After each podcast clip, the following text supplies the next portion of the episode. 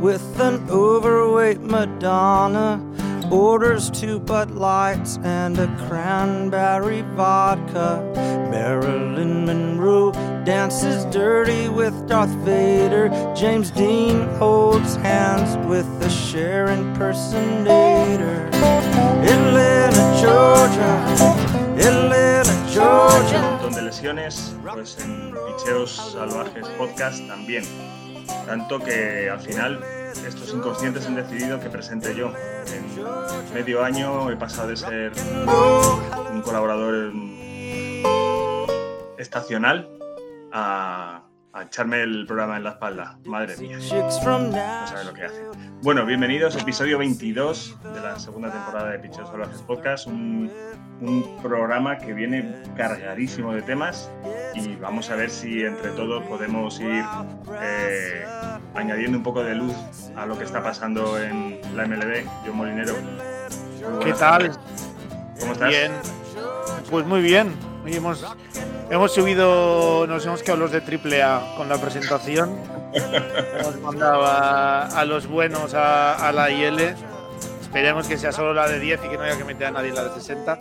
Bueno, Pero, eh, pues muy bien. Ahora a ver si hoy. Creo que es la primera vez en varias semanas que me pilla el partido de los Mets a la vez que el, que el partido, así que andaré. O sea, el partido los. Mets a la vez que el podcast, así que andaré con, con dos o tres ojos a todo.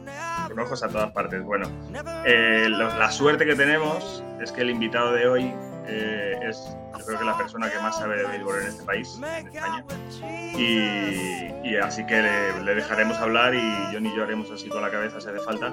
John apuntará algo más y, y, que él, y que él vaya hablando. Fernando Díaz, muy buenas tardes, bienvenido. Muy buenas tardes, muchas gracias por la invitación. Oye, es un placer. Sabes que, que la tienes cada semana, si la quieres, ¿eh? O sea que. Eso la tienes ya. Está bien saberlo. Claro. Y para, para empezar, eh, qué mejor que tú para hablarnos del jugador de la semana eh, en la Nacional, nada más y nada menos que mi buen amigo Freddy Morgan Freeman, eh, que, que ha visitado por primera vez, eh, ha vuelto a su, a su tierra prometida, ¿no? Ahí el hijo pródigo, volviendo a Atlanta y nada más y nada menos que, que llevándose unos cuantos unas cuantas ovaciones y también unos cuantos partidos. Así que cuéntame, ¿cómo, cómo lo has visto tú como, como seguidor de los Braves? Sí, y ahora como víctima de Freddy Freeman, ¿no? Eh, es lo que toca durante las próximas temporadas. Es la primera de unas cuantas visitas que va a hacer Freddy Freeman a, a la que fue su casa. Y digo la primera de unas cuantas porque no me extrañaría absolutamente nada que estos dos conjuntos eh, se volvieran a ver las caras, como viene ocurriendo en los últimos tiempos, precisamente en los playoffs de la, de la Liga Nacional. Eh, ha sido todo un, pues, como tal, un, una serie de días pues muy emotivos para Freddy Freeman. Eh, digámoslo así que eh, los sentimientos eh, pues directamente se lo llevaron por delante. Demostró, bromas aparte, que esto de que en el béisbol no se llora, claro que sí, sobre todo pues cuando la ocasión lo requiere y lo requirió. Y además es que estaba con, totalmente sobrepasado ¿no? por, los acontecimientos, dirigiéndose a los medios de comunicación, eh, la introducción a lo que fue antes del primer partido, cuando le dieron el anillo, eh, cada o previo, momento previo a cada turno de bateo, eh, dándole el tiempo necesario, precisamente muy buen detalle de los catchers de los, de los Braves a la hora de, de coger y, y, darle un tiempo extra para recibir ese, eh, todo ese cariño, todo ese amor que, de la que ha sido su, su afición. Eh, desgraciadamente estamos hablando de un escenario como ese. Eh, y el escenario es como tal, es decir, el hecho de que Freddy Freeman pues, eh, lo haga como no como jugador del equipo local, sino como visitante.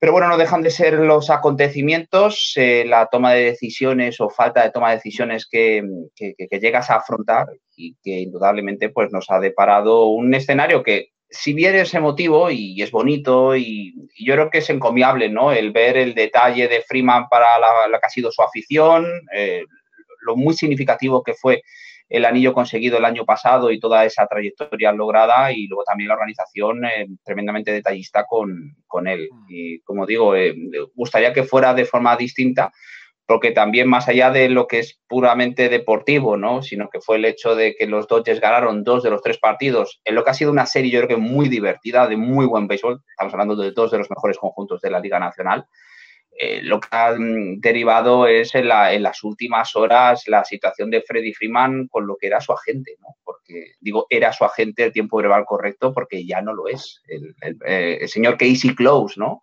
De la agencia Excel Management, que, que, después de lo que fue todo ese periplo en la agencia libre, tormenta perfecta con el lockout, no puedes entablar conversaciones entre los equipos y el jugador y todo ello, pues fue el que le marcó el, pulso de las negociaciones, le puso como tal eh, un ultimátum encima de la mesa a Alex Anzopoulos y Alex Anzopoulos, ni corto ni perezoso, dijo, pues mira, eh, esto está bloqueado, creo que no vamos a ir a ningún sitio, voy a pivotar hacia Matt Olson e intentar no, quedarte con una mano y otra, de, y otra detrás, porque estamos hablando de que la ventana de oportunidad de los Braves es aquí es ahora, y tienes que intentar ampliarla o al menos que sea lo más regular, lo más fuerte y lo más prolongada que, que tú consigas. Y con Freddy Freeman, pues a lo mejor te podías encontrar en que regresaba o no, y luego, por supuesto, que las otras alternativas pues no estuvieran ya en el mercado. Con lo cual, con todo el dolor de su corazón, sentimentalismos aparte, el, equipo hizo la toma de decisiones que, requirió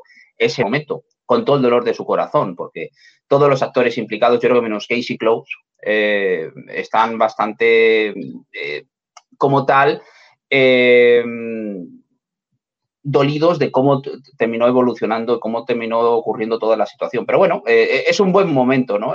lo que ha sido el regreso de Freddy Freeman a Atlanta. Luego ocurre que no va a ser la última vez, yo creo que, no, que se van a ver las caras en esta temporada. Hombre, hemos visto este fin de semana un par de series de octubre, totalmente. Tanto la de, tanto la de Nueva York como la de Atlanta. Eh, John, como, como rivales de división, ¿cómo has visto tú esa vuelta de Freeman y cómo has visto tú ese venirse arriba de Atlanta que cada vez está más cerca de, de, vuestros Mets, además.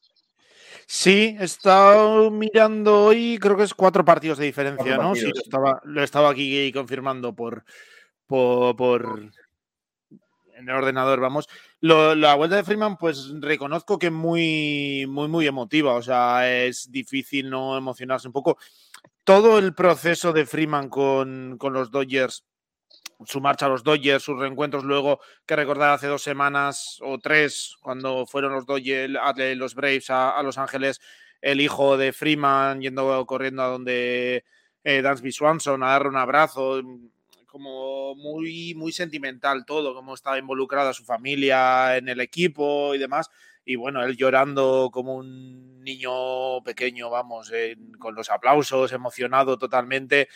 Pues yo creo que es eh, normal. Sí que es curioso em, ahora el hecho de que haya llegado este, parece que cambio, ¿no? Que nos decía Fernando de, la gente.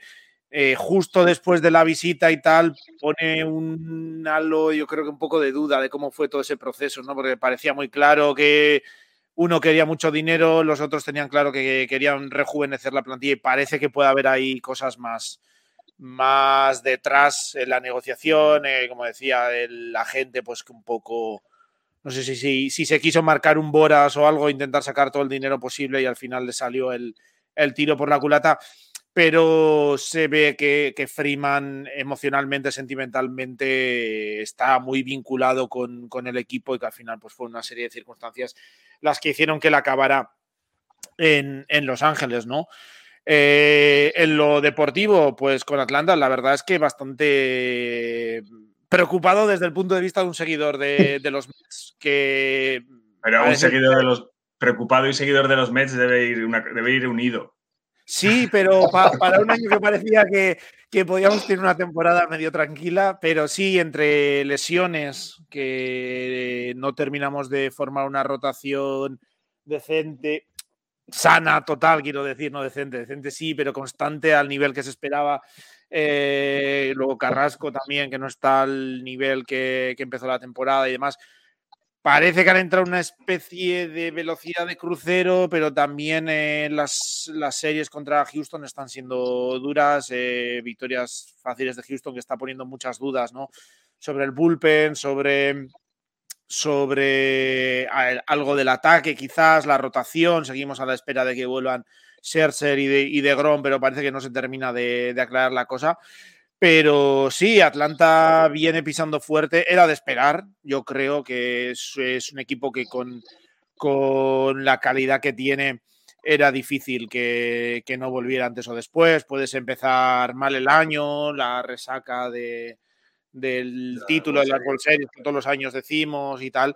Eh, al final Atlanta ha cogido carrería, toda esa serie de victorias consecutivas está claro que no las iba a poder mantener, pero ya parece que están ganando, ganando confianza, sacando piezas de todas partes como Spencer Strider y cosas de estas que empiezan a aparecer jugadores jóvenes por todos lados, siguen ciertas dudas con las lesiones eh, o las preocupaciones con Ronald Acuña Jr. y tal, pero el equipo empieza a carburar, eh, Matt Olson empieza a carburar, el, sustituto de Freddy Freeman va teniendo el impacto que, se tiene que tener, eh, Travis Darno, incluso le ha, surgido la figura de William Contreras para darle incluso un poco de competencia en, el, en la receptoría de, de, de Atlanta. Dasby Swanson teniendo quizás el mejor año de su carrera, uno de los mejores años de su carrera, tomando mucha la responsabilidad de, con la lesión de, de Osi Alvis, ¿no? Yo creo que también ya es un jugador joven, pero veterano, con ya varios años eh, en la organización. Y, que tomando un poco también las riendas que, había dejado Osi Alvis en ese sentido. Y yo creo que es un equipo, lo hemos dicho muchas veces, muy completo. Eh, si se van recuperando encima piezas, eh, no sé si lo ponías tú hoy, Fernando, en, Twitter o a quién se lo he leído de jugadores que están lesionados, Soroka y demás. ayer, creo que ayer fue, sí. Matsek, eh, Kirby Yates, eh, Osi Alvis, mm. eh, Soroka, Eddie Rosario. Pues no sé si me dejo alguno más. Es decir, es que son muchos de estos jugadores serían fantásticos refuerzos en el mercado de traspasos. de hecho, claro, me preguntaba de creo que fue ayer, Alejandro Bartus, eh, respecto a qué piezas le harían falta a, o por qué se podía interesar el Exanzópolis. Y, y yo le mencionaba que, hombre, siempre brazos, pitchers, porque jamás tiene suficientes, jamás, jamás. Eh, porque pueden surgir contratiempos, lesiones, porque van a surgir, es así. Y, los Mets lo están comprobando que se las prometían muy felices con ser y Gron y luego pues llegan las lesiones y, tienes que intentar eh, pues capear esa situación, que es imposible porque estamos hablando de tanto de Serse como de Duron, pero han hecho un trabajo absolutamente encomiable, ¿no? Eh, y, claro, es decir, el equipo básicamente está hecho, es decir, los refuerzos que se produjeron y ya el bloque que, que traías del año pasado está ahí. Y por algo les ponía yo a los Braves eh, como en, este sentido los pronósticos para, la familia Pichos Salvajes les ponía como equipo que nuevamente llegaba a la final, porque es un equipo formidable. Es que se puede argumentar que es mejor equipo que el del año pasado. Vale que has perdido a, Jorge Soler y demás, pero tienes a Cuña eh, para toda la temporada en principio. Eh, se espera que esto que tú estás comentando sea un problema menor, pero es que es un equipo que tú piensas todo. No, no olvidar eh, el, impacto de Will Harris II, el rookie, ¿no? El center fielder, que es un, que es un fenómeno, ¿no? Y decir que tienes con suerte center fielder para, para, mucho tiempo, ¿no? Sustituyendo en esa escala lo que era en principio la figura de Christian Pache y tienes a Matt Olson, como hemos comentado, es decir, que es un bloque, tienes a Austin Riley, que Austin Riley es uno de los mejores tercera base que hay en la competición ahora mismo, es, decir, es, un, es un, bloque muy homogéneo y que en, principio lo único que va a hacer es mejorar. Eh, luego ocurre que, claro, eh, toda esa ventaja que tenían los Mets, que han llegado a tener, creo que fueron, ¿cuántos fueron? 10 partidos y medio, ¿no? Eh, es que prácticamente se ha superado el mes de junio y le has metido un bocado del 60% de esa renta. Que cuidado, los Mets es un equipo muy bueno. Yo creo que es un equipo que ese colchón que tenía les había hecho ganar muchos enteros, muchas posibilidades respecto a lo que podía ser el título divisional. Luego ocurre que lo que hemos visto en el mes de junio es un recordatorio de que la temporada es verdad que no se decide, pero puede condicionarse un poco en el mes de abril y en el mes de mayo, pero que es una temporada muy larga en la cual pueden suceder muchísimas cosas. Y en ese sentido, eh, pero esto lo aplico tanto a los eh, Mets, a, los Braves, lo aplico absolutamente a todos los equipos de la, de la competición, porque es así. Porque una cosa es la situación en este momento concreto o la tendencia que lleves, y luego cómo va a ser, que ahí es lo más difícil, ¿no? Eh, el mantener el statu quo, mantener ese ritmo o al menos una cierta proyección durante el resto de la temporada. Es tremendamente complicado, vamos, que no sucede. Sí, yo creo que, la principal virtud de Atlanta es lo que decías en la configuración de su plantilla. Mm, tienes a Ronald Acuña Jr., que ha estado mucho tiempo lesionado, tienes a un cerrador top como Kelly Jansen.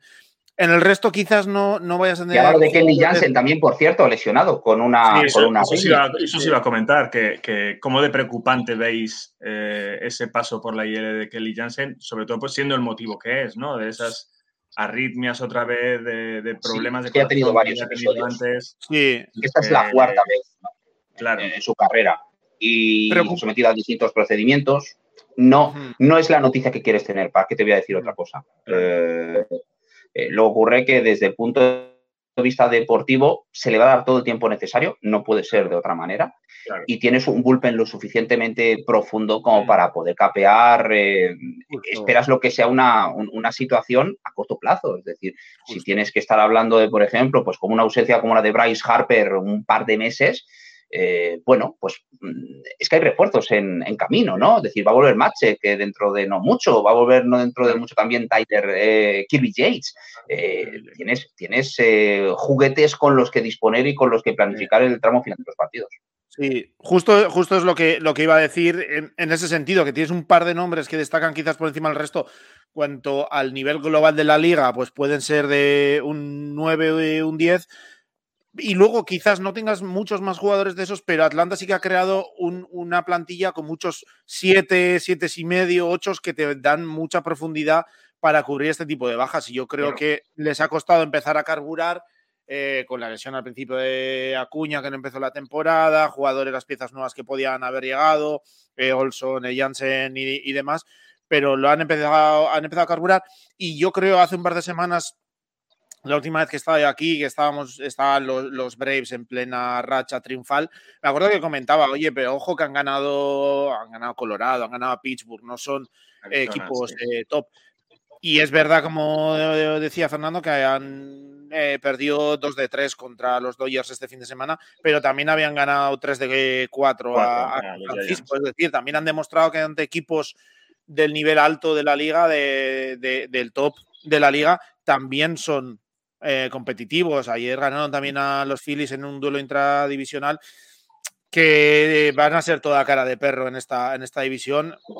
Demuestran que contra equipos top, contra, en partidos importantes con mucha repercusión, que lo pueden hacer muy bien. Y, yo creo que lo están demostrando. Yo creo que el, nivel de Atlanta era, como bien decía John, eh, y también lo decía Fernando, eh, es un nivel que era de esperar, que, la plantilla es para esto y mucho más pero hay algunos eh, jugadores concretos que yo creo que no eran tanto de esperar. O sea, el, nivel de Dasby Swanson este año eh, es como el que tenía cuando era universitario. el nivel de, Michael Harris segundo de repente apareciendo ahí casi de la nada eh, también ha sido muy, muy, muy llamativo, ¿no?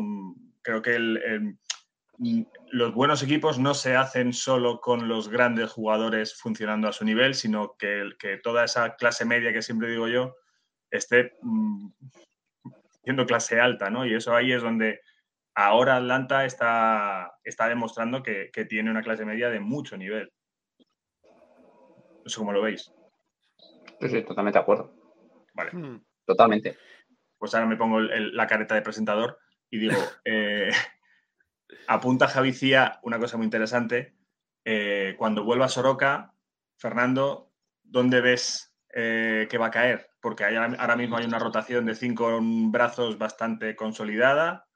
Eh, si no recuerdo mal, no, voy a tirar de memoria, va a ser Max Frey, Spencer Strider, Charlie Morton, Kyle Wright, Ian Anderson. Va a ir Soroka al bullpen. Mm, ¿Ves alguno de estos cinco? ¿Ves una rotación de seis? ¿Cómo lo ves? Eh, a ver, se supone que Soroka, todo lo que puedas obtener de Soroka es un plus, todo. si regresa después del partido de las estrellas, si regresa el 1 de agosto, el día 15, todo lo que puedas obtener de él eh, es más que bienvenido después de las dos eh, roturas del Aquiles que ha tenido eh, desde el 2020, ¿no? 2020 y 2021. Soroka está, se utiliza ese término, ¿no? Estirado, ¿no? Está optimizado para ser starter, para ser titular. Y en principio creo que ese sería el rol. De ahí a que, por ejemplo, uno de los nombres que hemos mencionado, y, a ver, Strider ha dado mucha consistencia en el, en el quinto puesto de la rotación. Mm. Eh, de hecho, ahora mismo se podría argumentar que Strider es justo detrás de Max Fried, el pitcher en mejor estado de forma ¿no? de los Atlanta Braves. Estamos hablando de Kyle Wright, estamos hablando de un Chappie Morton que ha tenido sus eh, altibajos esta temporada y el que todavía no ha carburado es Ian Anderson. Y fíjate en el historial de Ian Anderson en postemporada, que es excepcional, ¿no? Es decir, es alguien que esperas que vaya a mejorar y yo eh, precisamente cuento con ello. Mm, a mí no me extrañaría absolutamente nada que bien eh, Strider le mandaran al bullpen, bien que pasaran una rotación de seis y darle al mismo tiempo pues un descanso extra, que aunque los pitchers, los starters son siempre eh, animales de costumbres, eh, le dieras un balón de oxígeno aquí y allá, sobre todo de cara a lo que, a lo que va a ser la hora de la verdad, ¿no? El tramo final de la temporada y especialmente los playoffs en los cuales se anticipa que Atlanta esté. Eh, de ahí pensar a que, por ejemplo, Soroka vaya a ser uno de los cuatro pitchers, por ejemplo, que normalmente no necesitas mucho más cuando lleguen los playoffs. Eh, yo creo que eso es un salto de fe. Hay que ir paso a paso, hay que ser cautos y, demás. Y, todo lo que puedes obtener de él, yo creo que es bienvenido. Y, y ojalá que sea el caso, porque creo que el, que el muchacho, después de todo el trabajo que está poniendo, eh, sinceramente se lo merece. ¿No te, ¿No te planteas entonces la opción de, de Sorocal Bulben? Porque lleva dos años prácticamente sin lanzar desde el 3 de agosto de 2020 y ese año lanzó solo 13, entradas. No sé. Sí, porque, a ver, Soroka, Soroka sobre todo se la ha visto y históricamente él es un starter tanto en como en las grandes ligas. Yo, entiendo lo, que tú me, lo que tú me comentas, de que a lo mejor pues incluso puedo hacer de relevo largo, lo que la primera parte de la temporada hizo este Spencer Strider, ¿no? Antes de que mm. finalmente recalaran el, en la rotación. Pero esto que yo estoy comentando es susceptible de cambiar y no te extrañe que mm. cambie dependiendo de cómo vayas viendo, porque a lo mejor ven que Soroka, mira, a lo mejor para coger y que me ofrezca 60, 75 lanzamientos desde, desde la rotación, pues mira, yo creo que a lo mejor pues eh, le, pasamos al bullpen y, aligeramos la carga de trabajo. Eh, sea como fuere, con tal de verle yo dando palmas por las orejas, como comprenderás. Sí, es una buena noticia porque la mala suerte que ha tenido Soroka es... una pena. Merece un buen año, sí. Totalmente. Em, hablando de lesiones, eh, no estoy muy enterado de cómo de grave es lo de Acuña. Sé que es en el pie, pero de momento no ha entrado en la IL, entonces mm, entiendo que está aguantando ahí. Se espera que no, sea, que no sea el caso, es decir, están siendo cautelosos, están recibiendo tratamiento. Eh, si lo hubieran visto lo suficientemente negro eh, y complicado, lo hubieran mandado a la lista de lesionados desde ya y no pierdes un poco de flexibilidad, que es lo que está ocurriendo. Eh, que pueda jugar hacia el tramo, o me refiero hacia el final de las series que va a enfrentar contra Filadelfia, por ver. Yo creo que más bien, si le tienen que dar un poco más de, margen hacia finales de semana, pues hacia finales de semana. Pero evitar eh, la lista de lesionados, no hay problema. Y si tiene que ser de forma retroactiva, pues tampoco. Eh, sinceramente, eh, es una pieza absolutamente clave para que el equipo pueda alcanzar todo su potencial. Pero en principio no es una lesión por suerte. Cuando ves esta jugada, piensas en lo de Osi Alvis. Osi Alvis va a estar dos meses de baja. Mm, por suerte, ojalá que no sea el caso. Ojalá porque no quieres ver a los grandes jugadores precisamente lesionados. Hmm. Claro, y de aquí tiro a, otro tema y salimos ya de, Atlanta, John. Eh, la, plaga de lesionados, no porque no pase todos los años, porque todos los años pasa que siempre llega el mes de julio, llega el verano y empiezan a caer nombres de todo tipo, sobre todo nos llaman la atención, como es lógico, los mejores jugadores. Pero esta semana, la semana pasada ya hablamos de Machado, hablamos de Mookie Betts, hablamos de, Harper y esta semana ya Ty France también ha caído. Eh, Harper, em, que hablábamos de su lesión de, codo, mm, se ha roto el pulgar. Eh, Salvador Pérez, y aunque no estaba haciendo el año. Bueno, más que, más que se ha roto, le han roto el pulgar. sí, le han roto el pulgar. Con un pelotazo, no os imaginéis ahora a un, señor entrando en el vestuario de los Phillies a cogerlo y, reventárselo. Apenas una reta de 97 millas por hora de Blake Snell. casi nada. Palabras mayores. Lakers mm. vio que, que, Atlanta era, mm, digo Atlanta, que Filadelfia era un candidato a poder robarles el espacio en, en las World Card y dijo, mira, vamos a por este que duele.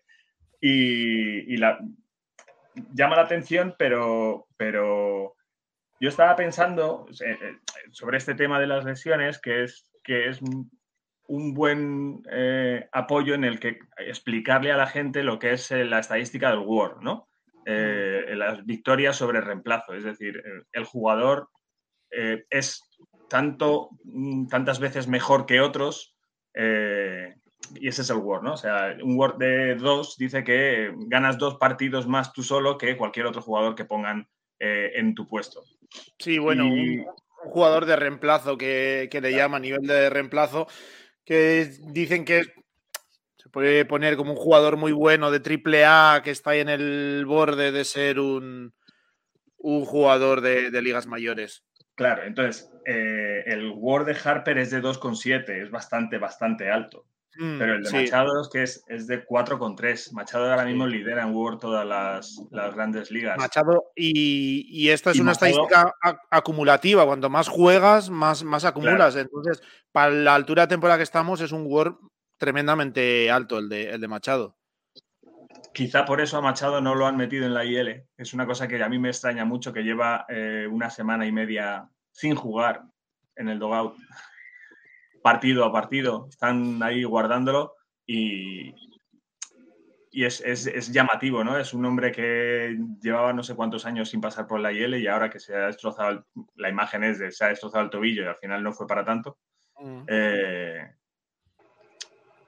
se ha quedado ahí y le, están eh, guardando sin, terminar de, pasar a la IL y darle más flexibilidad, como decía Fernando, al equipo. No sé cómo, cómo lo decía. Yo creo que seguramente será más una cuestión de, indecisión por parte de la gerencia, por parte del cuerpo médico, del alcance exacto de, la lesión, ¿no? Porque si ya lleva eh, lo que tú dices, semana y media, mm, prácticamente has cubierto ya la, IL, o el, el, tiempo mínimo de la IL, te compensaría eh, meterlo seguramente. Entonces yo creo que le verán cerca de volver, no sé la quién jugar a tener que meterlo el número de días, pero quizás ven que no se recupera cada día y a la altura que estás ahora mismo, que luego lo puede meter retroactivo, creo, pero no sé hasta qué punto les, les va a compensar ahora. Supongo que tiene que estar a punto de, volver, a punto de volver, pero que no termina de, rematar la, faena. Y en tema de lesiones, eso yo creo. Eh, ¿Cómo veis eh, a estos diferentes equipos, tanto a Seattle con la baja de Ty France, que era también su líder en World, como mm. a Filadelfia con la baja de Harper ahora por unos meses, y Machado ahora con los padres Machado y Tatis, aunque Tatis mm, cada día está más cerca su regreso? ¿Cómo, cómo crees que, que, estos equipos van a hacer frente a esas bajas? ¿Cómo, ¿Cuánto daño les va a hacer, Fernando?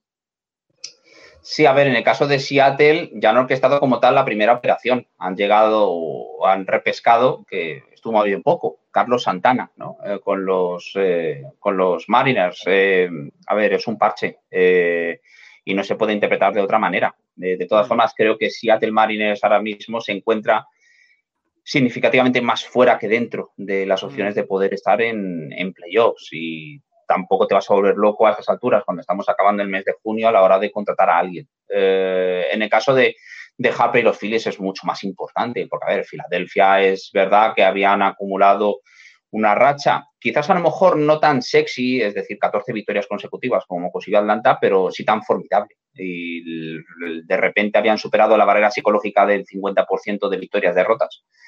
Y incluso con sus carencias, porque las tenían, eh, eh, eran y son un equipo distinto con Bryce Harper y sin Bryce Harper. Eh, Harper es un jugador insustituible en ese equipo, bueno, en ese mm. equipo y en cualquiera, porque es muy bueno, es muy, muy bueno. Y, es verdad que Kyle Schwarber está haciendo una labor bastante buena, está calentándose. Me gustaría que Nick Castellanos también hiciera exactamente lo mismo, porque para eso fue su gran adquisición en el, mercado, en, lo que fue la agencia libre y es intentar capear el temporal de la mejor manera posible. Que esto vaya a suponer que Filadelfia se vaya a mover, no, yo creo que lo que van a intentar básicamente son soluciones internas, eh, han repescado a Oscar Mercado, que en teoría le puede dar una alternativa desde el punto de vista defensivo al, equipo, pero Filadelfia se encuentra con un serio problema, serio, serio problema, porque estamos hablando de mínimo seis semanas y todo marcha bien. Y ya sabes, ¿no? Es decir, los plazos. Eh,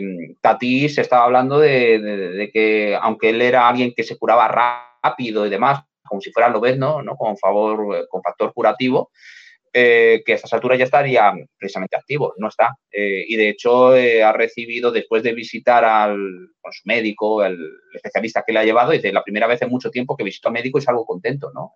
porque le han dado luz verde para ya incrementar lo que son las prácticas, los entrenamientos desde el punto de vista defensivo y empezar a coger un bate en un par de semanas. ¿Que ¿Cuántos turnos de bateo va a necesitar Fernando Tatís? Pues se le va a ir todo el mes de, de julio. Yo dudo mucho que veamos a Tatís activado por San Diego antes de que llegue agosto. Si ocurre, fabuloso, porque es un jugador diferencial, ¿no? Pero em, creo que San Diego, sobre todo porque lo de Machado es más, y es un equipo más, más, más recio, tiene una rotación formidable, es un equipo que está más capacitado para superar em, pues todas estas bajas, porque la de Machado con suerte va a ser bueno, activado, va a ser reincorporado a la disciplina activa del club en breve, es decir, que pueda jugar y, y Tatis ya ve la luz eh, al final del túnel, con lo cual, mm. pues estupendo. Seattle, yo es que tenía más expectativas con ellos, pero eh, se han mm. venido abajo eh, como, el, como un zacarillo y...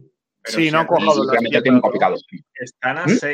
seis, y medio, seis partidos de, de Wildcard. sí, lo ocurre que hay muchos equipos y sinceramente creo que son equipos más redondos entre medias. Sí, yo, yo creo que así, de todas formas, muchos de los planes que tenía.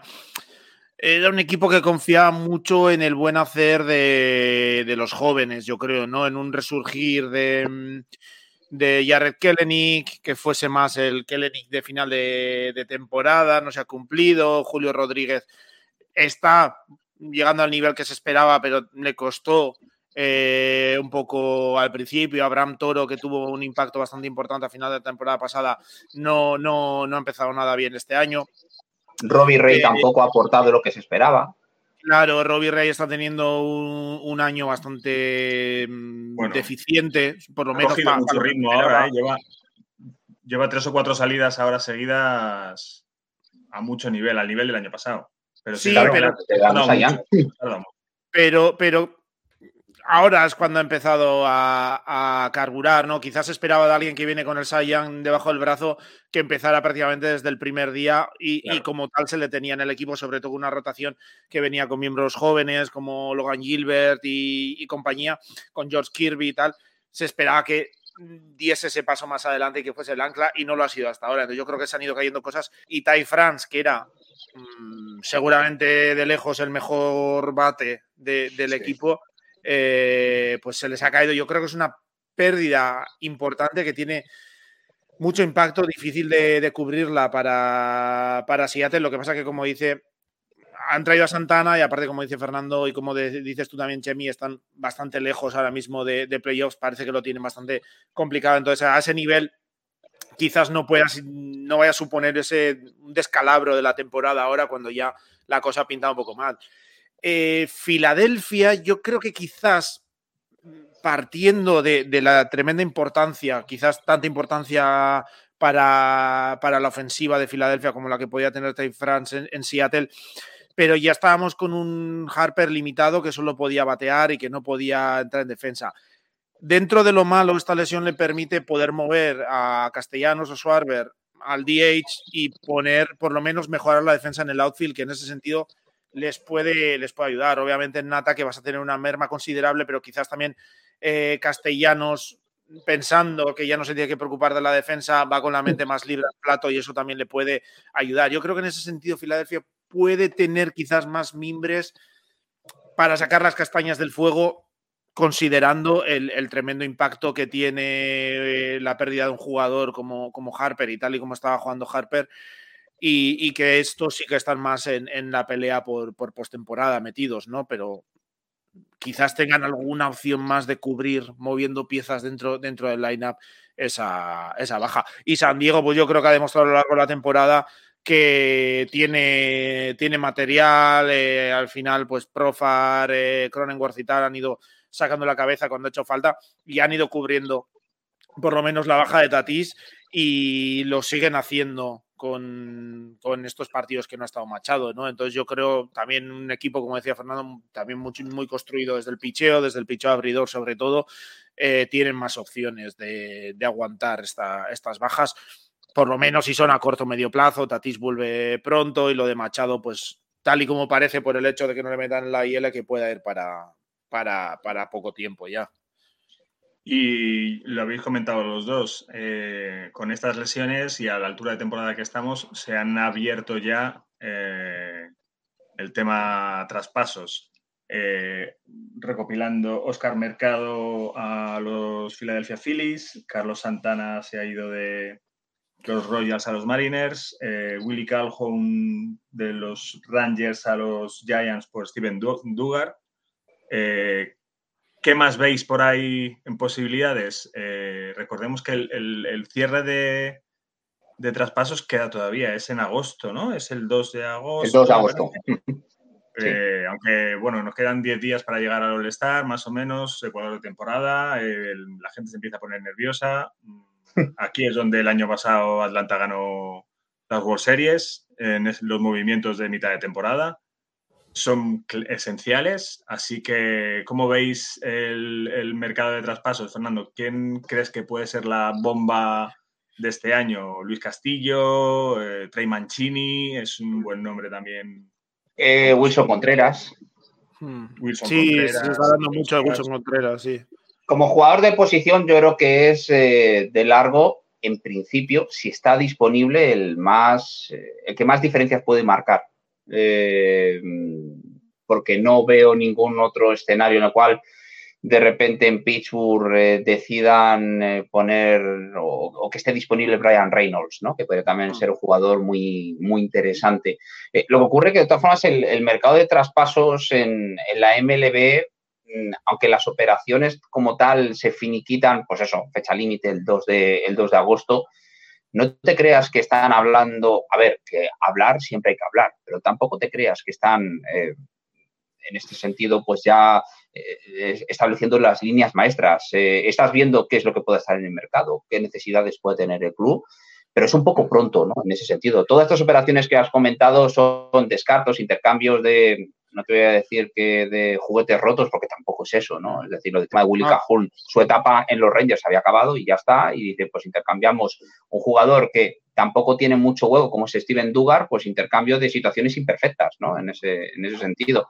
Eh, Carlos Santana a estas alturas, pues no es el Carlos Santana de, los grandes momentos con, los Cleveland Indians. Em, las grandes operaciones dudo mucho que, que vayan a producirse por lo menos iba a decirte, de aquí hasta tres semanas, hasta después del partido de las estrellas. El partido de las estrellas, ese impasse que hay esos días, porque el, partido de las estrellas este año es el 19 de, julio en, Los Ángeles, eh, puede ser un buen momento para que ya los equipos den un paso adelante a la hora de qué necesidades hay, cerrar un poco, sobre todo que se clarifique el panorama qué clubes son vendedores, qué clubes son compradores, cómo está todo, cuál es la necesidad del club grande y en base a todo eso, pues, pues tomar decisiones. Que luego una cosa que puedes tomar decisiones.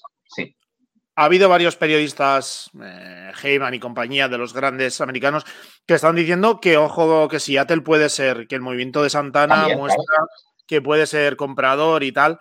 No lo sé, eh, veremos. Yo creo que dependerá lo que dice Fernando estas dos, tres semanas, a ver cómo sigue evolucionando la cosa pero no sé hasta qué punto les interesa ahí perder. Em, no, no van, a, no van a traspasar a ninguna de sus joyas de la corona ni por asomo por refuerzos, porque estás demasiado lejos. De acuerdo que hay playoffs ampliados y eso jamás hay que perderlo de vista. Y que, eh, qué demonios, que es que hace poco hemos tenido un equipo, que a ver, no creo que los Marines vayan a, encadenar 14 victorias consecutivas, ¿no? Pero hemos visto el caso de los Braves, hemos visto el caso de los Phillies, hemos visto en menor medida equipos que han surgido, con lo cual, pues a eso te tienes que atener, eh, a, tener y, estas dos próximas semanas yo creo que van a ser absolutamente capitales.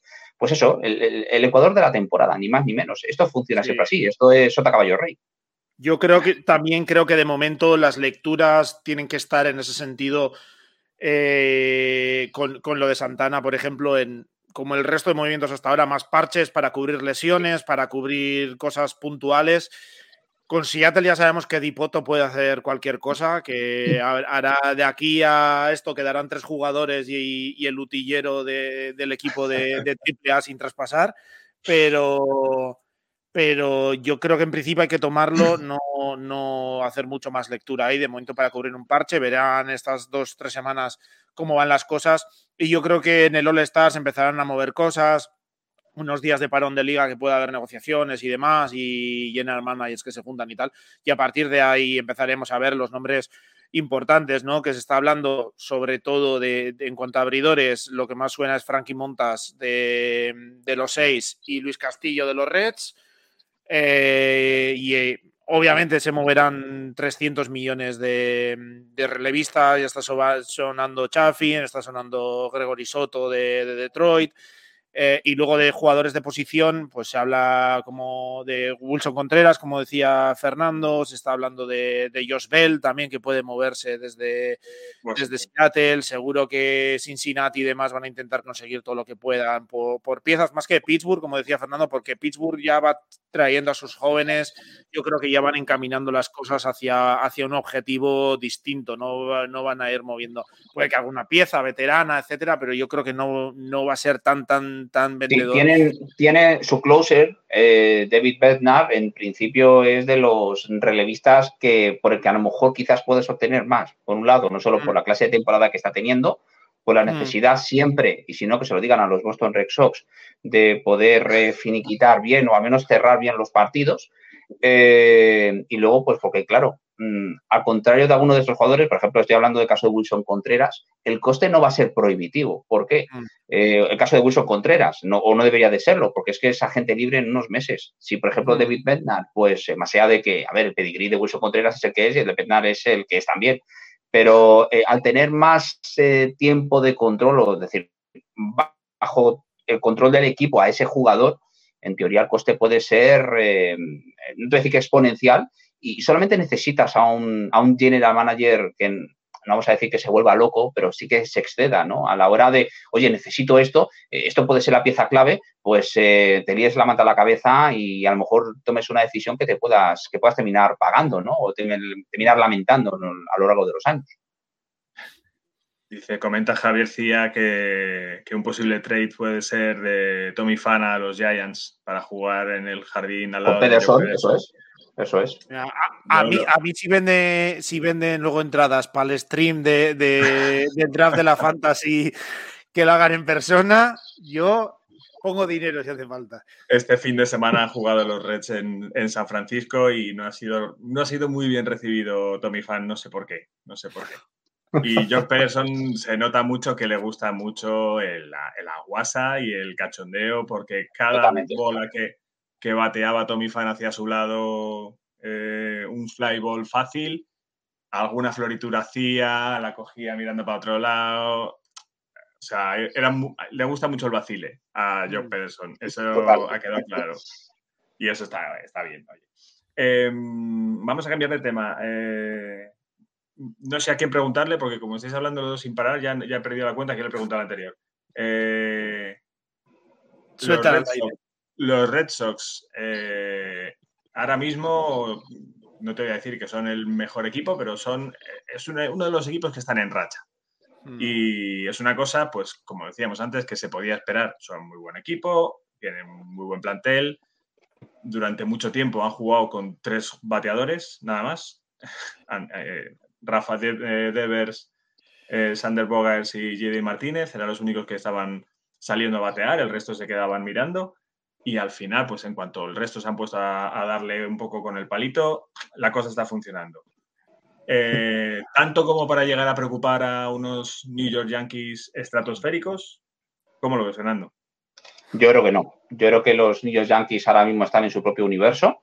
Eh, tienen una ventaja que es tan extraordinaria que, a ver, esto no está decidido pero igual que ponía al principio el caso de los Mets que habían generado un, pues una distancia que podía gestionar o al menos incrementar de forma significativa sus opciones de ganar el título divisional, yo creo que los New York Yankees el título divisional es suyo, salvo catástrofe en mayúscula, que eh, con esto que voy a decir eh, jamás hay que dar nada por hecho, jamás. de ahí no quiero decir, por ejemplo, que los Yankees no puedan ganar el título porque se están comportando como el mejor equipo de la competición, sobre todo con un afán de una perseverancia o una, un rechazo a perder y ganar de cualquier manera que es digno de encomio.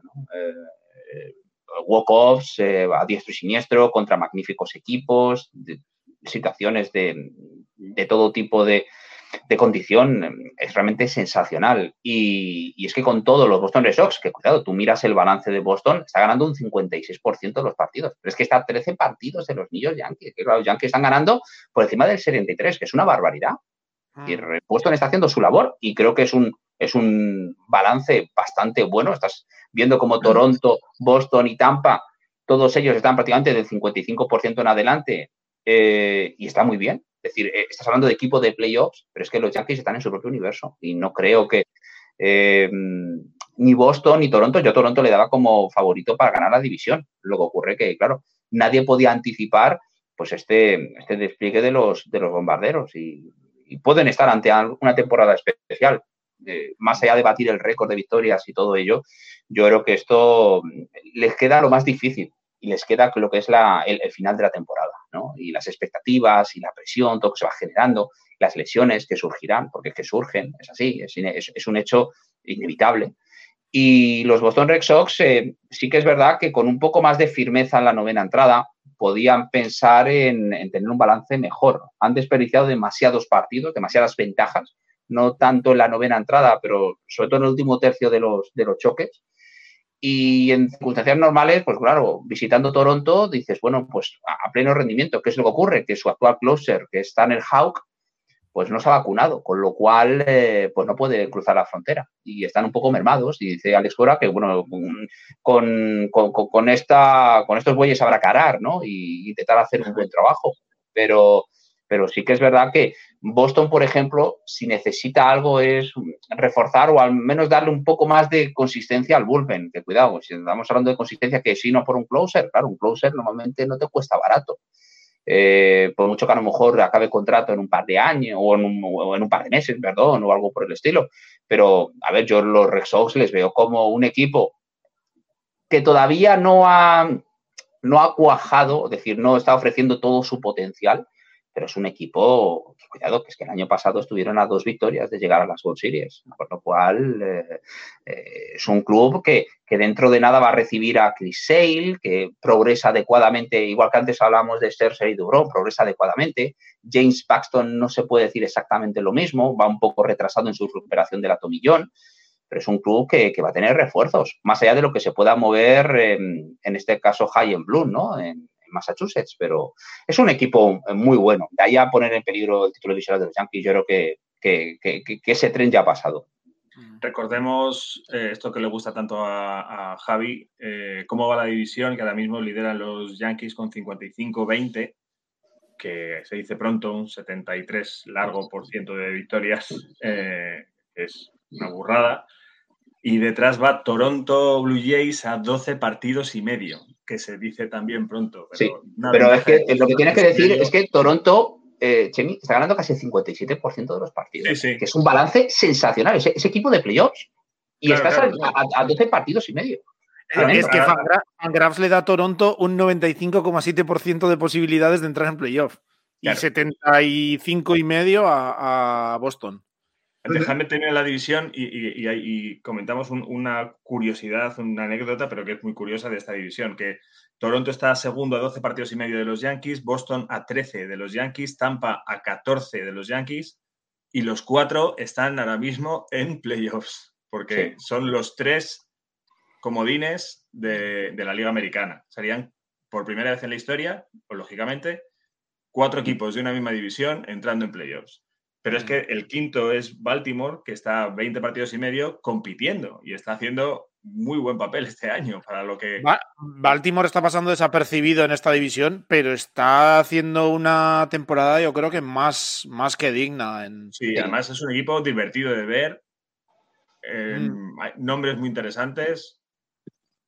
Si sí, Rochman ha empezado a carburar. Hmm. Sí. Y cómo es este hombre, Kremer también, ¿no? En como, como abridor Eh, sí, y, fíjate lo que son las cosas. John Means, eh, ¿cuánto ha contribuido en la temporada? Era su mejor pitcher. ¿Podías anticipar esto? No.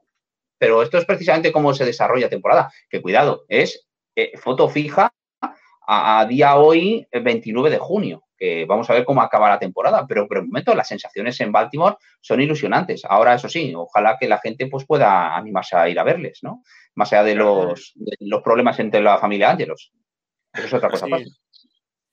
Pero con, este, con estos Yankees todavía llama más la atención lo que han conseguido este fin de semana. Eh, para mí, los archienemigos, bueno, creo que son los archienemigos en este momento de los New York Yankees y el, y el, villano, ¿no? Eh, está, parece escrito por un guionista de Marvel, ¿no? Es el, son los, el villano perfecto los Houston Astros que con unos Yankees así se plantan en, en una serie a cuatro partidos en Nueva York.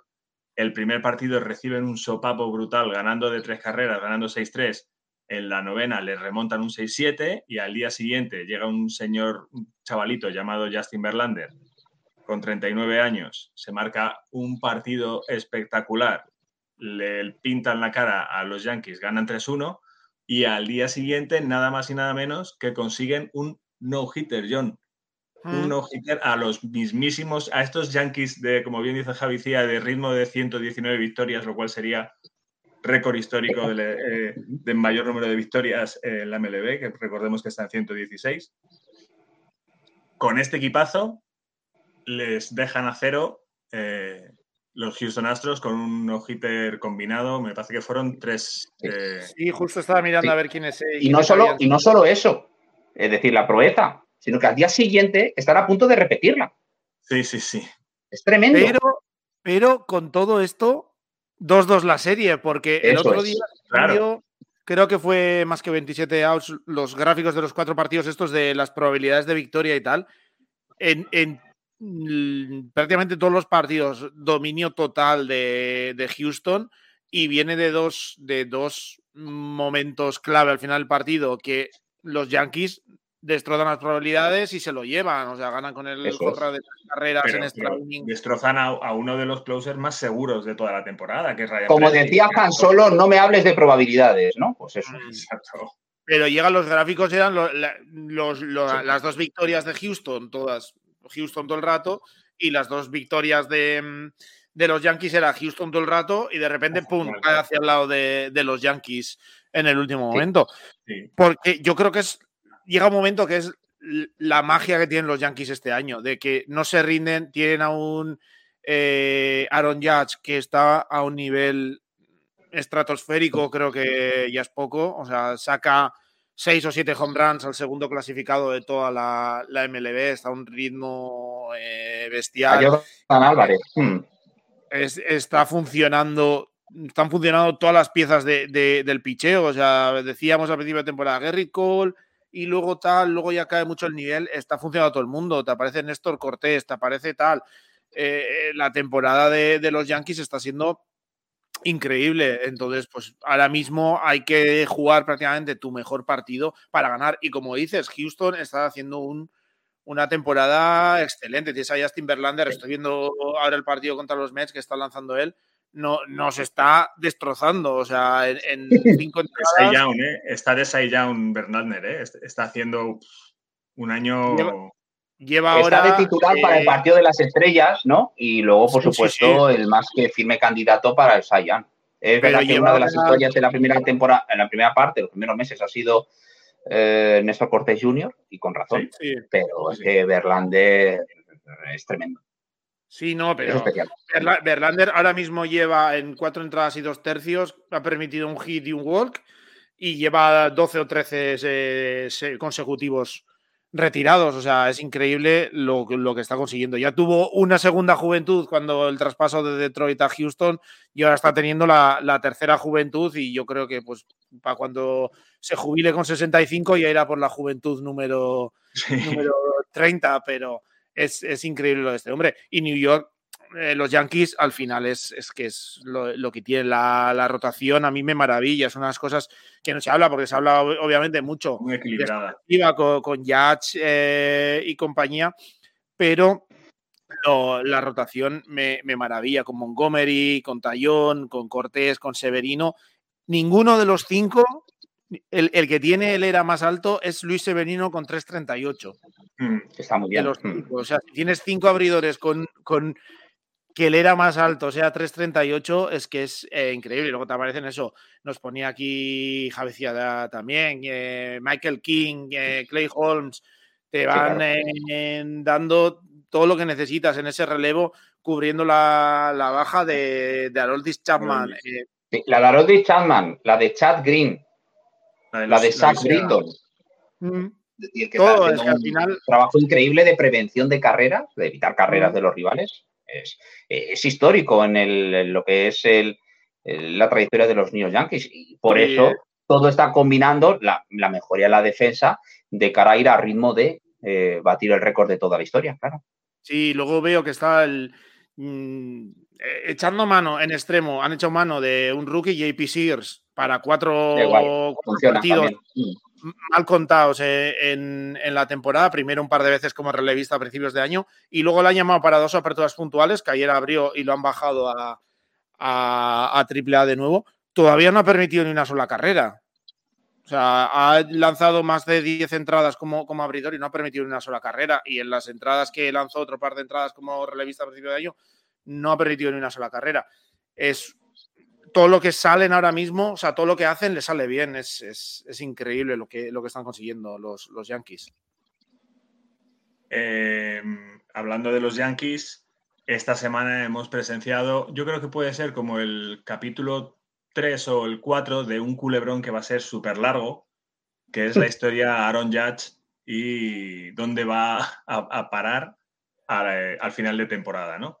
Mm, recopilemos para quien no lo sepa, eh, en el proceso de arbitraje de Aaron Judge eh, no habían llegado a un acuerdo, la diferencia era muy, muy, muy grande entre lo que pedía uno y lo que le ofrecían eh, los otros, lo cual mm, yo creo que ensucia un poco la relación de jugador con, con, el equipo y al final eso puede pasar factura a medio plazo, ya no a largo. Y, justo antes de pasar al proceso de arbitraje, ¿no? Ahí con los señores árbitros jueces que iban a tener una papeleta muy, muy, complicada porque la diferencia era tan grande, no sé quién lo decía, que era de lo que estaba claro es que estos árbitros iban a ser despedidos, dictaminasen lo que dictaminasen, porque seguro que alguien iba a quedar muy, muy enfadado. ¿no? Gracias al cielo, nadie ha tenido que decidir porque han llegado a un acuerdo, ¿no? Se le paga 19 millones de dólares previo arbitraje. Eh, y nos vamos a qué va a pasar ahora, Fernando. Eh, ¿Va a salir a la agencia libre Aaron Judge? ¿Van a llegar a un acuerdo previo? ¿Cómo lo ves? No, no, no, no. Es decir, Aaron Judge lo tuvo muy claro. Eh, los Yankees hicieron la oferta, ellos lo califican y ciertamente es así. Que como jugador de posición y también a esa edad, porque recordemos que Aaron Judge el año que viene prácticamente va a empezar la temporada con 31 años. Y, claro, dar eh, no solo el desembolso, sino muchos años y el salario medio elevado, es una operación no exenta de riesgo. De acuerdo que es Aaron Jazz, que es un jugador especial, que es el, digamos, el abanderado ahora mismo eh, deportivo en, la gran manzana. Es, alguien, no, solo por, por, por, sus hechuras, ¿no? Es decir, un tipo de 2-0-1 y que juega como juega y que está consiguiendo una campaña que podría ser digna de MVP, pues eh, se merece y, y, su apuesta personal le está saliendo absolutamente fenomenal. Lo que ocurre que ya tuvo claro. Eh, dudo mucho que vaya mm, a echarse atrás en la palabra dada, ¿no? Es decir, una vez que empieza la temporada, me centro en la temporada y ya hablaremos. Mi intención es volver a los Yankees, él lo ha dicho por activa y por pasiva, pero también hemos visto escenarios de no, no, no, parece que están condenados a entenderse y todo ello, toda la vida en el mismo equipo y demás, y luego, pues, una vez que tú coges y llegas a la agencia libre y todos los clubes tengan la opción de echarte el guante, las cosas se pueden complicar y a lo mejor alguien, pues como pasó en el caso de Robinson Cano, ¿no? Eh, los Yankees se tuvieron muy claro que no iban a ir a más de siete años con Cano. Eh, Seattle dio 10 y Cano que se fue a Seattle, ¿no? Mm. Eh, y, a ver, yo... va a perder la cabeza seguro por... por ah, sí, sí, sí, por, supuesto. Es decir, era un judge. Es decir, que el escenario de Cano era el que era, pero yo creo que el de Judge es superior. De ahí a pensar que a lo mejor alguien le vaya a dar siete, ocho, ¿no? Eh, nueve años, diez años a Aaron Judge, lo veo complicado incluso con bateador designado universal. ¿Que dónde puede acabar? Pues es que también va a depender mucho de cómo acabe la temporada, ¿no? Porque veía un comentario de si, por ejemplo, los Mets se quedan cerca y no consiguen ganar las World Series, pues que a lo mejor Steve Cohen eh, pues querría ir a por Aaron Judge. ¿Quién no querría que ir a por Hay que tener en cuenta que los Mets también tienen que, van a tener que renovar a todo lo que le están pagando al Lindor, lo que le pagan a Scherzer, tienen que renovar a DeGrom, que ya ha dicho que se va a salir del contrato, tienen un opt-out y ya ha dicho que se va a salir del contrato. Eh, te van subiendo los pagos que le tienes que hacer a gente como Alonso y demás. Hay que ser, hay que ser responsable eh, económicamente eh, hablando. Y, y, Judge, a ver, Judge, igual que en el caso de Freeman, va, va, a ser, bueno, Freeman fue bien recompensado y lo mismo va a ocurrir con Aaron Judge. ¿Que alguien se puede volver loco? Sí, sin duda. Puede ser. Pueden ser los Mets, pueden ser los Giants, pueden ser los, Caps. Los Caps tienen mucha flexibilidad. Eh, yo creo que el, equipo que más lo veo, más allá de los Yankees, es eh, San Francisco. Yo también. Porque San Francisco no tiene prácticamente obligaciones. San Francisco es el que está sonando para, todos, yo creo, porque al final tienen eh, dinero, han demostrado que tienen, que han sabido competir. Hay mucha flexibilidad económica ahora mismo en el payroll. Eh, nos vamos a salir de los contratos, hablo como si fuese yo directivo, pero bueno, ya sabéis. Eh, nos vamos a salir ahora de los contratos más feos que tenemos de, de Crawford, de Longoria, de, de Belt. Eh, en, un par de años la, nómina va a quedar a la mínima y, y Aaron Judge es de California, nació muy cerquita de San Francisco, creció animando a los Giants, esas cosas mira, mira Freddy Freeman. No me digas más, Aaron Judge era de los Giants desde pequeñito, ¿no? Claro, como Morata. Como Morata. el También. Eso es. Pero bueno, yo, yo creo que es de la. Luego puede venir cualquiera con, con un saco y ah, yo lo sé, lo que tengo claro es que Zaidi no va a hacer locura, o sea, va a poner todo el dinero que, sea posible, pero no le va a pagar 10 años a 35 millones. eso, va, a hacer algo parecido a lo que, por ejemplo, intentó con, con Bryce Harper, que es que no lo olvidemos, que con Bryce Harper eh, San Francisco se movió, porque le dice, este es el jugador alrededor del cual puedo construir un equipo, un proyecto ganador. Eh, ya intentaron eh, como tal hacerse con, con, Giancarlo Stanton, ¿no? En su momento, cuando fue traspasado de los Marlins. Es decir, que, San Francisco, no te voy a decir que están eh, necesitados de esa figura central, que a ver, eh, como tal, jugador, ese ancla, ¿no? Esa, pues no lo tienen desde la época de Barry Bonds, y fíjate si ha llovido desde entonces. Luego han tenido bloques pues tremendamente sólidos, ¿no? Y muchos productos de, de la propia organización, formados y demás pero mm, si ellos tienen claro que el, hombre que tiene que liderar el proyecto ganador es Aaron Judge, eh, van a ir mm. sin cometer locuras, porque ahí yo estoy totalmente de acuerdo contigo que no se van a exceder, para nada. Fíjate que a mí me parece, hay un destino que se me ha ocurrido ahora, que tendría que ser seguramente en un contrato más a corto plazo, pero que ahora mismo tienen todavía hueco en el, en el payroll eh, y va a ir disminuyendo porque les entran a los, muchos de los jugadores importantes en, arbitraje, pero así a modo un poco locura, si pudiesen encajar bien el este, sería una maravilla verle en Toronto. Y te comes ahí mucho de. Le, robas a los Yankees todo el este y Toronto tiene mucho músculo financiero por, por Rogers Communication y sería. Si le, lo que pasa es que le tienes que pillar un contrato a corto plazo que yo creo que no va, no va a hacer. Él no va a querer. Eh, él, no, va a querer menos de eh, siete años. Menos. Un contrato al estilo de, mm, del que ha firmado Carlos Correa con, Minnesota, si por lo que sea le consigues algo así, eh, sería muy interesante de ver y, los, los Blue Jays yendo al cuello. De todas formas. y escucha, ¿y Minnesota Twins? Y Minnesota Twins. se sale.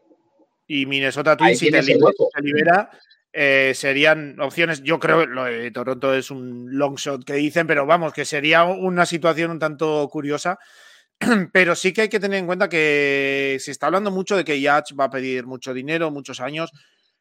Pero no hay que olvidar que es un hombre que tiene 30 años ahora mismo. No sé exactamente su cumpleaños y cumplido, sí, cumplidos ahora hace, hace un par de meses.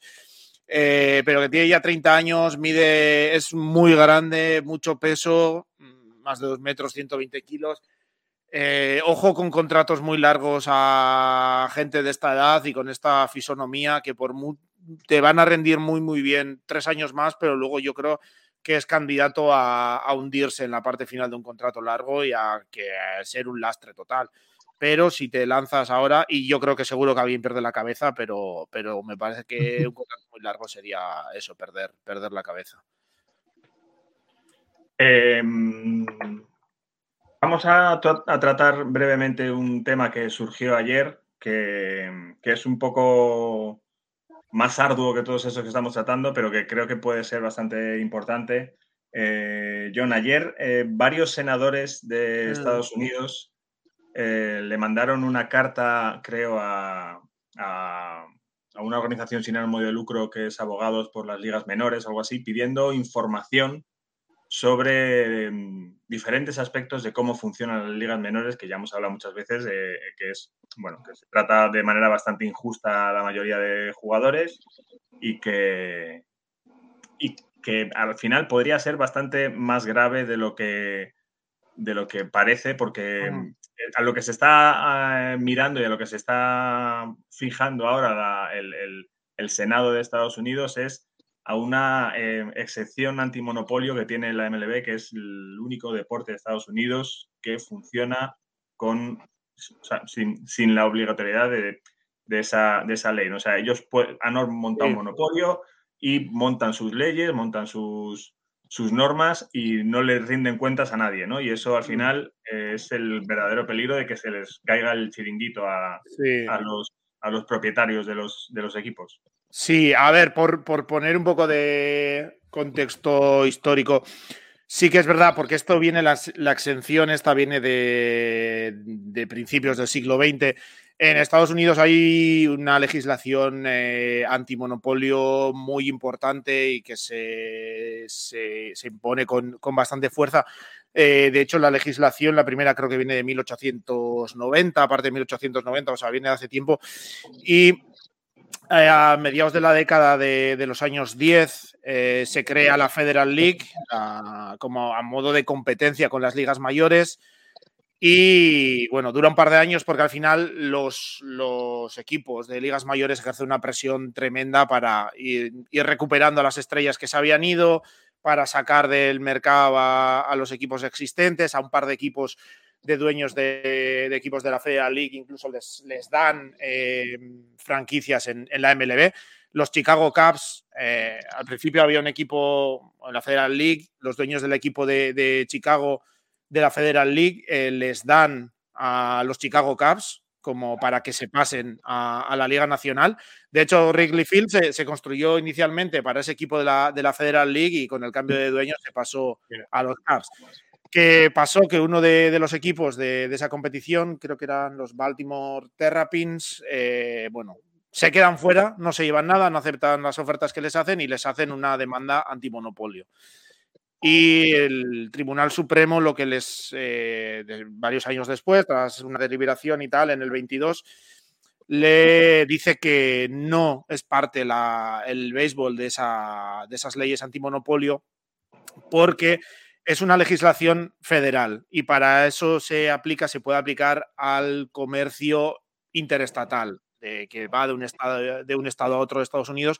Y los jueces lo que argumentan es que aunque los jugadores se mueven de un estado, de un estado a otro para jugar, no es un, un deporte o un comercio intraestatal sino o interestatal sino intraestatal que se se juega solo en un estado entonces que no es no hay comercio entre estados y que por tanto eh, no, se le aplican estas leyes eh, antimonopolio. Y con esa exención pudieron hacer muchas cosas, controlar las ligas menores absolutamente y la, establecer la, cláusula de reserva, la reserve clause, que lo que básicamente hacía es que eran dueños de los jugadores. Los jugadores solo podían jugar con ellos, solo podían, eh, tenían dos opciones, o aceptar lo que les daban los dueños o negociar un poco o quedarse sin jugar, porque no, no eran libres de, negociar un contrato. esclavos modernos.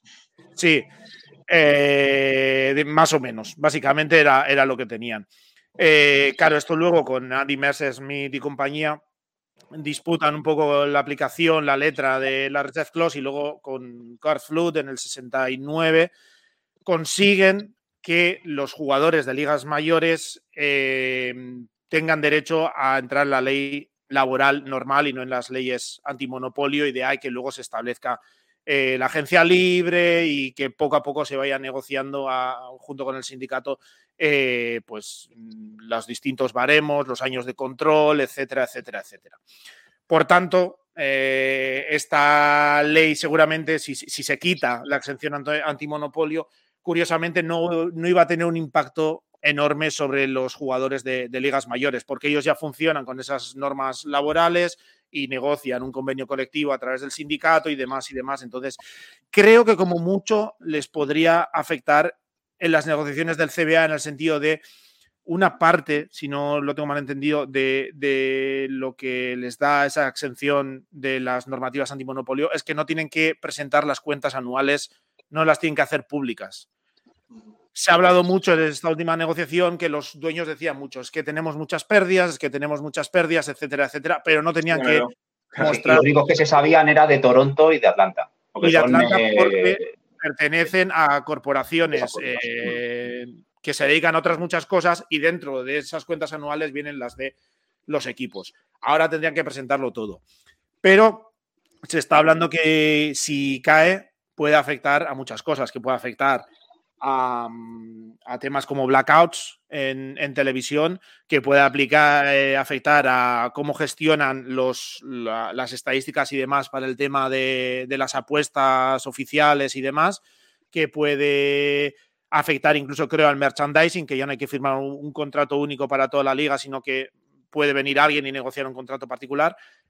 Pero lo más importante para mí son dos puntos por un lado, eh, la relocalización de equipos. Ahora mismo te tienen que dar permiso los otros, el resto de dueños de franquicias para irte, coger el equipo. Me voy a partir del año que viene a los, los Athletics, pues me quiero ir a Las Vegas, pues me voy.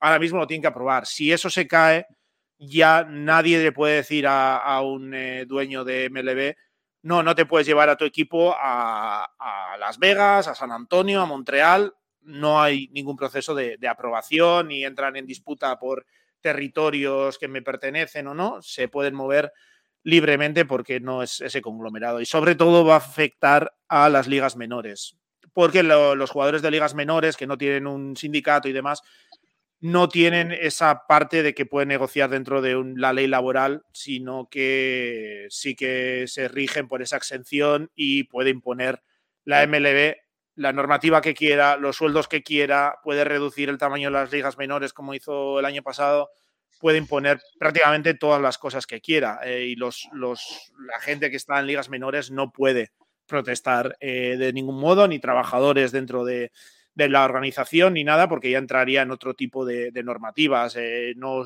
no les podrían negar quizás entrevistas a, gente de la gerencia para irse a otros, eh, a otros equipos y demás y demás.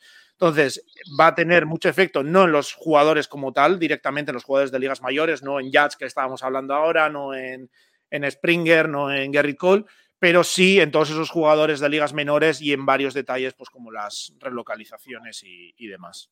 Y en el negocio en general, claro. En el negocio en general, claro. Porque los gastos en los que van a incurrir las organizaciones en las ligas menores, pues obviamente van a, van a aumentar porque ahora están reducidos eh, de manera artificial por esa, por esa exención.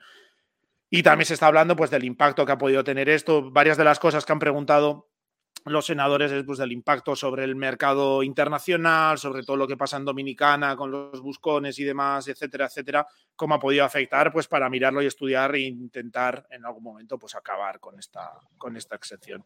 Ese es un tema gordo, el de Dominicana, que algún día abordaremos, porque las mafias que se han montado en la isla tratando de descubrir talento o con la excusa de descubrir talento son bastante, bastante gordas.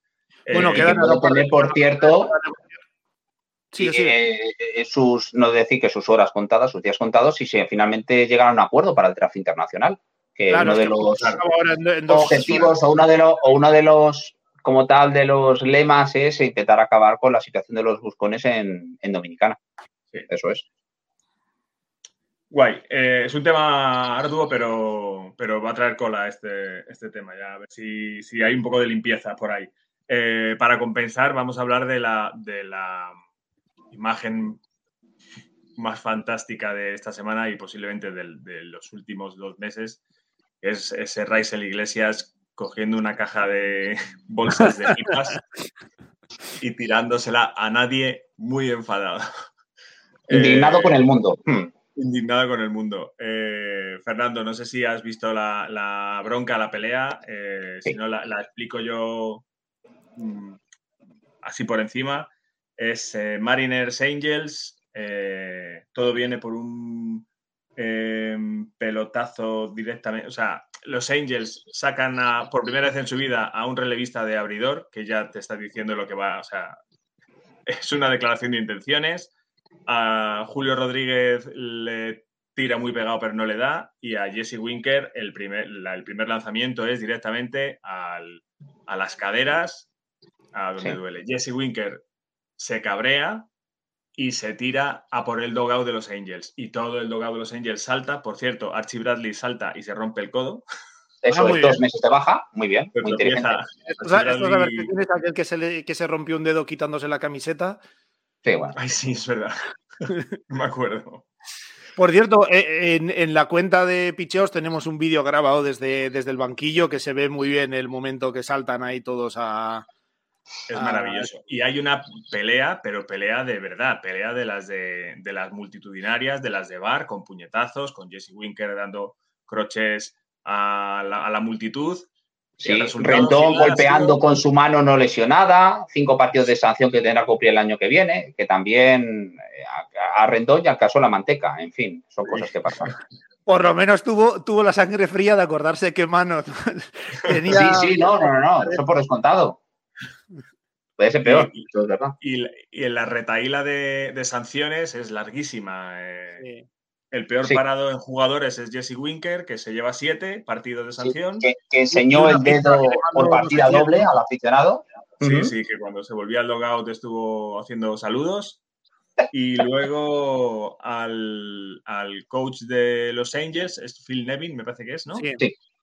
Diez partidos. Sí, lleva más, partidos de sanción que victorias lleva al frente de los, de los Angels. Sí, pero es por, eso, por, instruir un poco que lo Por instigar, sí. Mm. Mm. Pero que todo, que todo esto viene a raíz de una bola muy peligrosa que está a punto de golpear en la cabeza la noche anterior a Mike Trout. Y Trout, digamos que se cabreó y con razón. Dice que yo comprendo que tú tengas, tu trabajo es lanzar pegado al cuerpo, pero Mm, si tiene que ser, pues oye, me das pues, lo que pasó a Winker, ¿no? Es decir, en las, no en las costillas, pero en la cadera y demás. Dice, no en la cabeza, que es extraordinariamente peligroso. Es que es algo que hay que evitar siempre. ¿No hubo también, igual la semana pasada o algo así, un pelotazo de Michael Lorenzen a, a, Justin Upton? los Mariners. Sí, sí a, un jugador de los Mariners, sí, sí. A su antiguo jugador de los Angels. Upton, ¿no? Sí, a Justin, Upton. Que por cierto, Winter por lo menos se llevó la sanción y una pizza que le regaló no sé quién y se la mandó al, vestuario. Algún aficionado que estaba le, hizo gracia y se la mandó por Pizza Hut o algo, le escribió para que se la mandara al vestuario. O sea, recopilando los hechos es pelotazo de Lorenzen eh, Angels a Justin Upton Mariners eh, en la cabeza, en el casco, que no le pasó nada gracias al, cielo, eh, hace 10 días. La noche anterior le lanzan a Mike Trout, eh, según el pitcher, tenía orden de lanzarle pegado y lo más alto posible. Decía, si tengo que fallar por algún lado, tiene que ser por arriba. Mm, bueno, pues casi le da en la cabeza a Mike Trout. Eso enfada muchísimo a todo el, el dogout de los Angels, que deciden al día siguiente tomarse la justicia por su mano, sacan a un relevista, a un pobre hombre, que además, no sé si habéis visto las imágenes, hay dos imágenes muy divertidas en la, en la tangana una, Jesse Winker en mitad de la tangana cogiendo al relevista casi de las solapas y diciéndole, pero ¿por qué me has, por qué me has pegado? Si, si ayer no le dimos a Trout, ¿por qué me, a mí me das? Y el otro le dice, tenía que hacerlo. O sea, me han dicho que tenía que hacerlo. Ya está, ¿qué quieres que le, que le haga? Y la otra es ese Otani en mitad de la multitud. Y el intérprete. De salvar a sus compañeros con su traductor detrás, que le va traduciendo. Cuidado allí que tienes. Este está diciéndote no sé qué, ese está gritando no sé cuántos. Es maravilloso. Maravilloso. Maravilloso. Uno con la sangre fría de utilizar el intérprete, el otro sabiendo qué mano tiene que usar para no fastidiarse las dos. Muy bien, una, una pelea muy, muy civilizada. Y antes de pasar a las series del, del fin de semana, sí me gustaría, eh, ya que estamos hablando de los Angels, hablar un momento de Ray Detmers, eh, un pitcher capaz de lanzar un, un no-hit hace un mes y de ser cortado un mes después por el, por el propio equipo. Em, esto demuestra que tampoco hace falta ser muy, muy, muy bueno para lanzar un, no hit, ¿no, Fernando? Eh, a ver, aquí hay varios factores. El primero de todos, que lo difícil no es llegar, sino ser capaz de mantenerte, ¿no? Eh, eso, por un, eso por un lado. Y Reed es una parte integral del futuro desde el montículo para los, para los Angels. Pero mm, ven que en cierto modo ha golpeado un muro, que no hay progresión en ese sentido y entonces eh, por circunstancias, por necesidades del guion, le mandamos a las ligas menores, es decir, para que siga trabajando en una situación de menos exigencia, menos estrés, que tampoco tiene que demostrar mucho más ya en el equipo de la AAA, ¿no? Pero eh, sobre todo el clásico ejemplo de dar un paso atrás para ser capaz de seguir progresando. Y el tema que tú comentabas de suerte, a ver, tienes que ser bueno, tienes que ser muy bueno para lanzar un no-hitter pero el factor suerte es inherente al no-hitter, al partido perfecto y todo tipo de proezas, en, ese sentido, como pitcher, en el cual, mm, digamos, que no controlas todo, ¿no? Porque una vez que la pelota se pone en juego, si un compañero no hace una jugada mm, que en circunstancias normales la hace y comete un error, pues mira, adiós partido perfecto, que es todavía más exigente y un no-hitter, eh, cuántos grandísimos jugadores en la historia no han conseguido un no-hitter. Mm. Pues así que no-hitter oficial, ¿no? Es decir, las nueve entradas completas y que el partido acabe en ese momento. Pues así, poniéndote el caso, eh, no ha lanzado un no-hitter, si mal no recuerdo, no lo ha lanzado Roger Clemens, no lo ha lanzado Pedro Martínez, no lo ha lanzado Greg Maddox, no lo ha lanzado Tom Glavin, tampoco Smoltz, Jacob Dubron. Eh, por mencionar solamente y poner un ejemplo solamente de, la actualidad, Gary Cole, eh, Chris Sale tampoco ha lanzado un no-hitter. Es que lanzar un no-hitter no está exento de, de, ser factor suerte, ¿no? De tener un día en el cual, pues, los dioses del béisbol te otorgan sus favores y, tienes un, día precisamente para, para, recordar por siempre y para siempre. Y en el caso de Reed Detmers, pues, pues es una noticia fantástica lo que hizo el no-hitter, pero más allá de ese episodio concreto, lo que importa es lo que sea capaz de hacer eh, una vez cada cinco días y de forma regular, de forma consistente para estos angels que necesitan mejor labor desde el montículo como el comer. Y mucho me temo que este año van por los mismos derroteros que en campañas anteriores. Incluso ves, las proezas de Otani, de Trout, de forma consecutiva y demás, dices, es increíble que viendo lo que ha hecho Trout y Otani, y vayan perdiendo 10-4 o 11-4. Bueno, van perdiendo 10-4 o 11-4 porque sus pitches han conseguido 10 carreras. Y veías el gesto de, de, Trout diciéndole, no, que estás dando pistas, ¿no? Lo de tipping, ¿no? Al, al, al pitcher relevista, diciendo que me estoy dando cuenta yo. Si me estoy dando cuenta yo, imagínate los, que están enfrente, los que están enfrente, que tienen a mucha gente que están pendiente de lo que estás haciendo. Y veías a, Trout frustrado, claro, diciendo, ah, por Dios, no me lo puedo creer. En fin. Sí, pero que el ejemplo clásico, yo creo que lo hemos comentado alguna vez, de, las, de que puedes tener un día maravilloso que te sale todo bien y tal, eh, es Phil Humber, que era un hombre trotamundos del, del béisbol que en 2012 me parece que había pasado por un par de equipos varias temporadas lanzando un par de partidos o tres al año, le coge los White Sox le ponen como abridor a tiempo completo y en el segundo año eh, consigue un partido perfecto, no ya un no-hitter, sino un partido perfecto y, desaparece. De hecho, esa misma temporada su era acabó siendo de 6.44. Por ejemplo, tuvo un día. 31. Eh, Fíjate, para, pues hacer, para ponerlo en contexto, John, récord de toda la historia en las mayores de Phil Hamber, que no lo nos cuenta toda la historia, 16 victorias, 23 derrotas, una era de 5.31. Pero por un día, pues estuviste como vamos, pero un privilegiado. Mm. Sí, yo leí que, que Detmers tenía la, tercera era global más alta de todos los pitchers que había conseguido un, un no-hitter. Así mm. que era, era, igual de esperar este, este corte.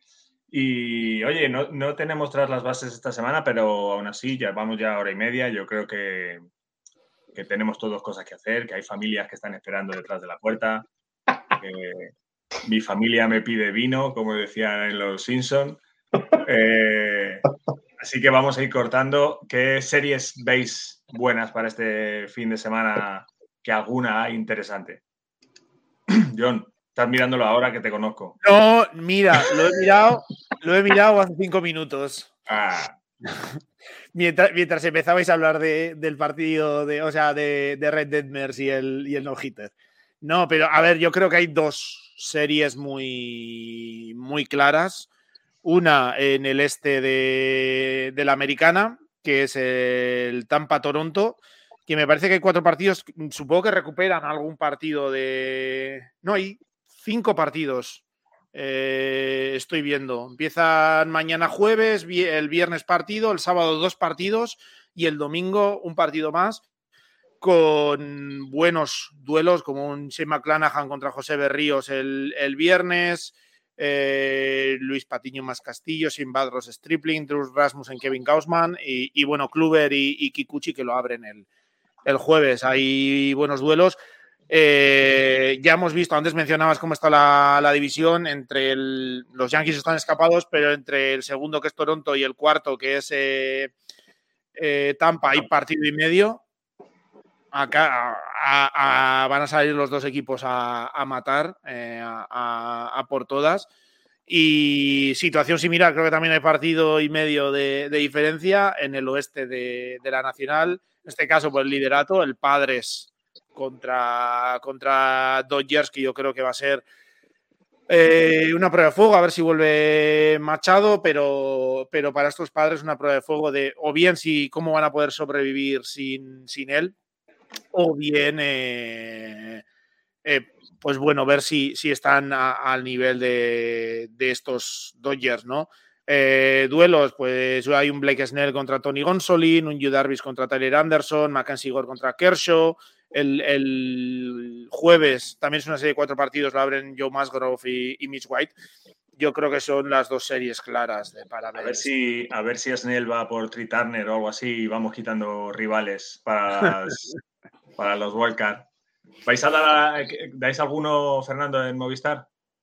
Eh, de este fin de semana no, porque eh, bueno, está previsto que el partido sea más bien el del del lunes, eh, con lo cual no sería ninguno del, fin de semana. Sí que es verdad que, por ejemplo, vamos a tener la suerte de poder emitir ese partido que se ha colado ahí un poco de rondón entre Houston Astros y New York Yankees, eh, con lo cual pues no está nada mal, ¿no? Es decir, yo creo que es el duelo eh, ahora mismo más atractivo dentro de la, de la Liga Americana.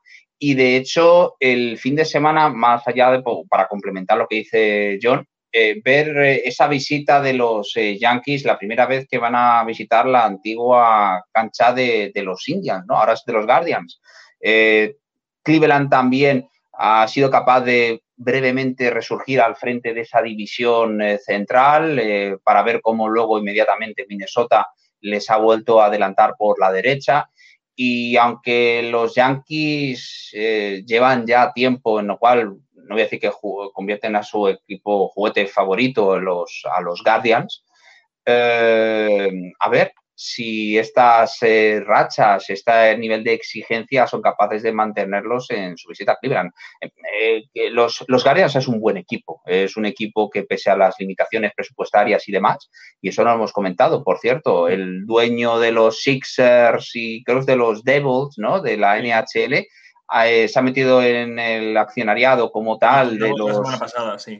Sí, de los, de los Guardians y, en teoría de aquí a seis años puede convertirse en el dueño mayoritario, que ojalá que sea el caso y sobre todo alguien pues que tenga más eh, ganas de rascarse el bolsillo que la familia Dowland, ¿no? pero, es un hombre que se, dedica, yo creo que profesionalmente su, oficio es dueño de, equipos deportivos o por lo menos partes, partes minoritarias, porque tiene, aparte de, de los Devils y de de mm, los 76ers, ahora es minoritario también eh, en Cleveland, tiene equipos de fútbol en Inglaterra, en Bélgica, en Holanda, en Alemania. Alguien que diversifica, digámoslo así, ¿no? Lo, que pasa es que ninguno de los equipos en los que está eh, ha quedado cerca de, ganar nada. Hay que quedarse con lo positivo, que mejores tiempos aguardan a, eh, aguardan a los Guardians, nunca mejor dicho. ¿no? Y, bueno, es una serie también atractiva, ese, eso, ese set de partidos entre los Guardians y los Yankees. Pues nada, yo creo que, que para ser mi primera vez, oye, yo me he defendido. Con nota, con nota. Se te ha visto bien, se te ha visto bien. Gracias. Lo importante es que se me vea y se me oiga bien. y nos oigamos. Eh, Fernando, mil gracias, como siempre. Eh, a vosotros, un placer. Cuando viene, yo la verdad que respiro porque digo, sé que lo voy a contar.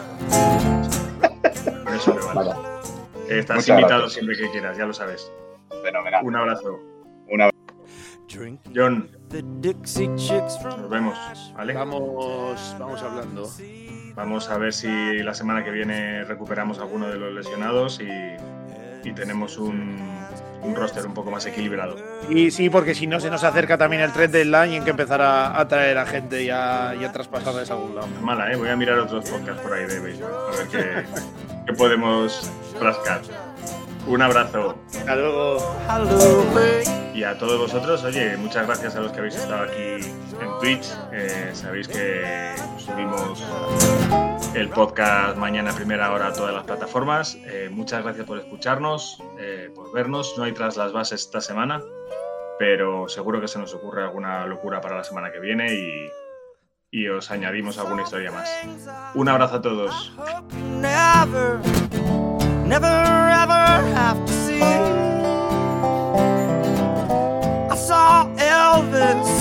make out with Jesus in a yellow